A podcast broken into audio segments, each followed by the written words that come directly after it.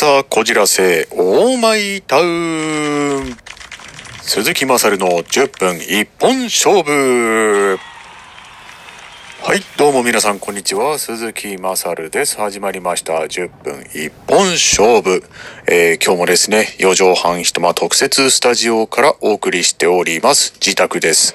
はい、ということでね、えー、まあ年が明けてもこのスタジオからお送りするということでですね、えー、まあもっと他に場所ないのかと思われるかもしれないんですけれども、いや、ここがね、やっぱり一番気楽でいいんですよね。はい。まあ自由にトークできるということで、えー今日もお付き合いいただきたいなと思います。さて、えー今回オープニングなんですけれども、なんと、久しぶりにお便りをいただいてます。ありがとうございます。えー早速行ってみたいと思います。えー、ラジオネーム、いちごミルクさんからいただきました。ありがとうございます。えー鈴木さん、こんにちは。鈴木さんの冬対策は何ですか？ということで、はい。ありがとうございます。えー、まあ、私の冬対策。まあ、冬というか一年中基本的にそうなんですけれども、うん。まあ、やっぱりですね、もう体を動かすことですよ。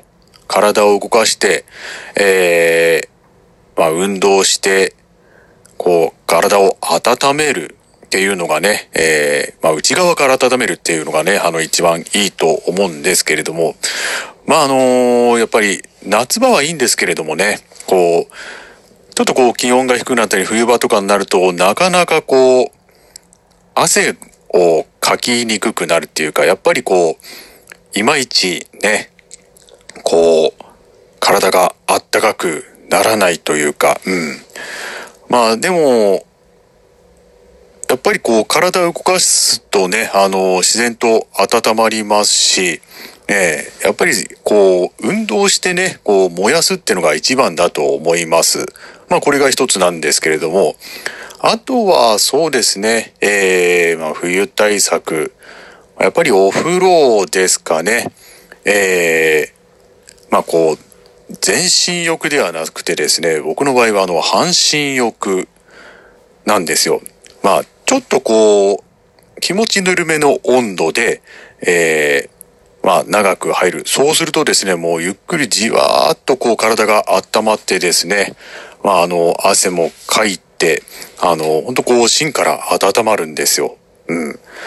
で、あのまあ、結構この辺はね、あの皆さんやられてると思うんですけれども、実は鈴木まさるの冬対策、まあもう一つありまして、これね、ちょっと皆さんびっくりするかと思うんですけれども、えー、冷水シャワーなんですよ。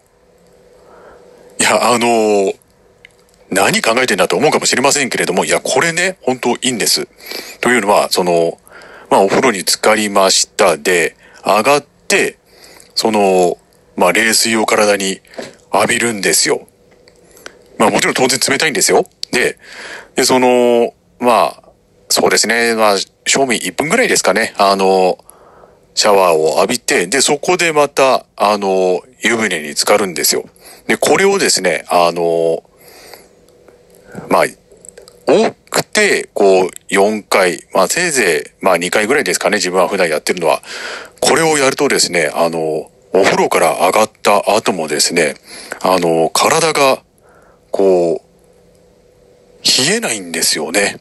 はい。だから、あの、布団の中に入ってもですね、あの、しばらくこの暖かさが持続するんですよ。まあ、あのこれ、人のその体質っていうかいろいろあると思うんですけれども、えー、まあ、興味があったら、えー、いちごミルクさん、やってみてください。まあ、冷たいのは、あの、苦手かもしれませんけれども、はい。あの、私が実証済みでございますので、えー、効果はあると思います。えー、ぜひやってみてください。よろしくお願いいたします。はい。ということで、えー、次のコーナー行ってみましょう。鈴木さん、鈴木さんだって、えー、今週のマサルさんチェック。い、えー今回のチェックなんですけれども、えー、実はですね、ちょっと鈴木まさるあの、まあ、不思議な体験というか、あの、まあ、霊、霊体験って言っていいんでしょうかね。えーちょっとそういう体験をしまして、というのは、あの、まあ、いつもの通り、あの、トレーニング、えー、ジョギングをしていたんですけれども、あの、走ってる最中にですね、なんかその、お線香の香りがしてきたんですよ。で、あのまあ、自分の走ってるコース、周り見てもあの、お寺なんてありませんし、もちろんお墓もありません。で、まあ、お線香の匂いってね、そんなにこう広がるものじゃないじゃないですか。家でやってたとしても。で、なんだろうなと思ってこれちょっと調べてみたんですよ。で、そしたら、あの、その線香の香りがするっていうのは、その、なんか、ご先祖様のメッセージっていうか、その、め、命日が近いっていうね、あの、そういう、その、近いよっていうなんかそういうメッセージらしいんですよ。で、あの、よくよく考えたらですね、確かにそうなんです。で、この、ね、今放送してるこの、まあ、2週間後がですね、あの、まあ、ご先祖様っていうか、あの、水の人、まあ、命日がありまして、ね、あ、これメッセージなんだっていうね、まあちょっとなんか、まあそういう体験今までしたこともなかったんで、しかもランニング中で、ええまあちょっとね、なんか、ドキッとしたっていうか、うん。まあそういうのをちょっと感じたんですよね。はい。なので、あの、皆さんこういう体験ありますかね？ええなんか、いきなりこう、お線香の香りがもし、の皆さん感じることがあったら、それは何かのメッセージかもしれません。はい。あの、覚えておいて損はないと思います。はい。ということで、えー、今回のマサルさんチェックでした。さて、続いてガチャトーク行ってみましょう。今回のガチャトークのテーマはこちら。スマホの壁紙何にしてる？なぜそれをしてるかも教えてはい、ということでございます。えー、あ僕ね、結構スマホの、まあ、壁紙、待ち受けですよね。結構こう、コロコロコロコロ変えちゃう方なんですよ。うん。でも、あのー、今、自分の待ち受けにしてる、その、まあ、画像ですね。これはですね、えー、まあ、ある方の言葉なんですけれども、え、できるかできぬかわからぬ時は、できると思って努力せよ。という言葉なんですよ。これをあの、今、壁紙待ち受けにしてます。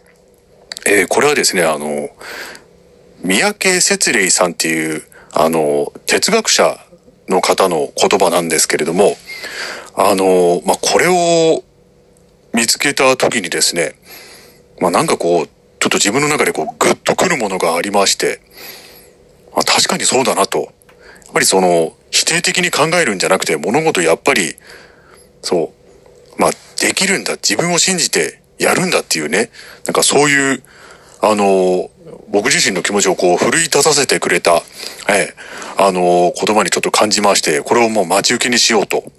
で、あの、まあ、スマホをこうね、え、開くたんびに、こう、その言葉が目に入ってですね、なんかこう、初心を忘れないっていうか、自分自身がこう、まあ、やる気、その、奮い立たせる気持ちにさせてくれる言葉なんですよね。はい。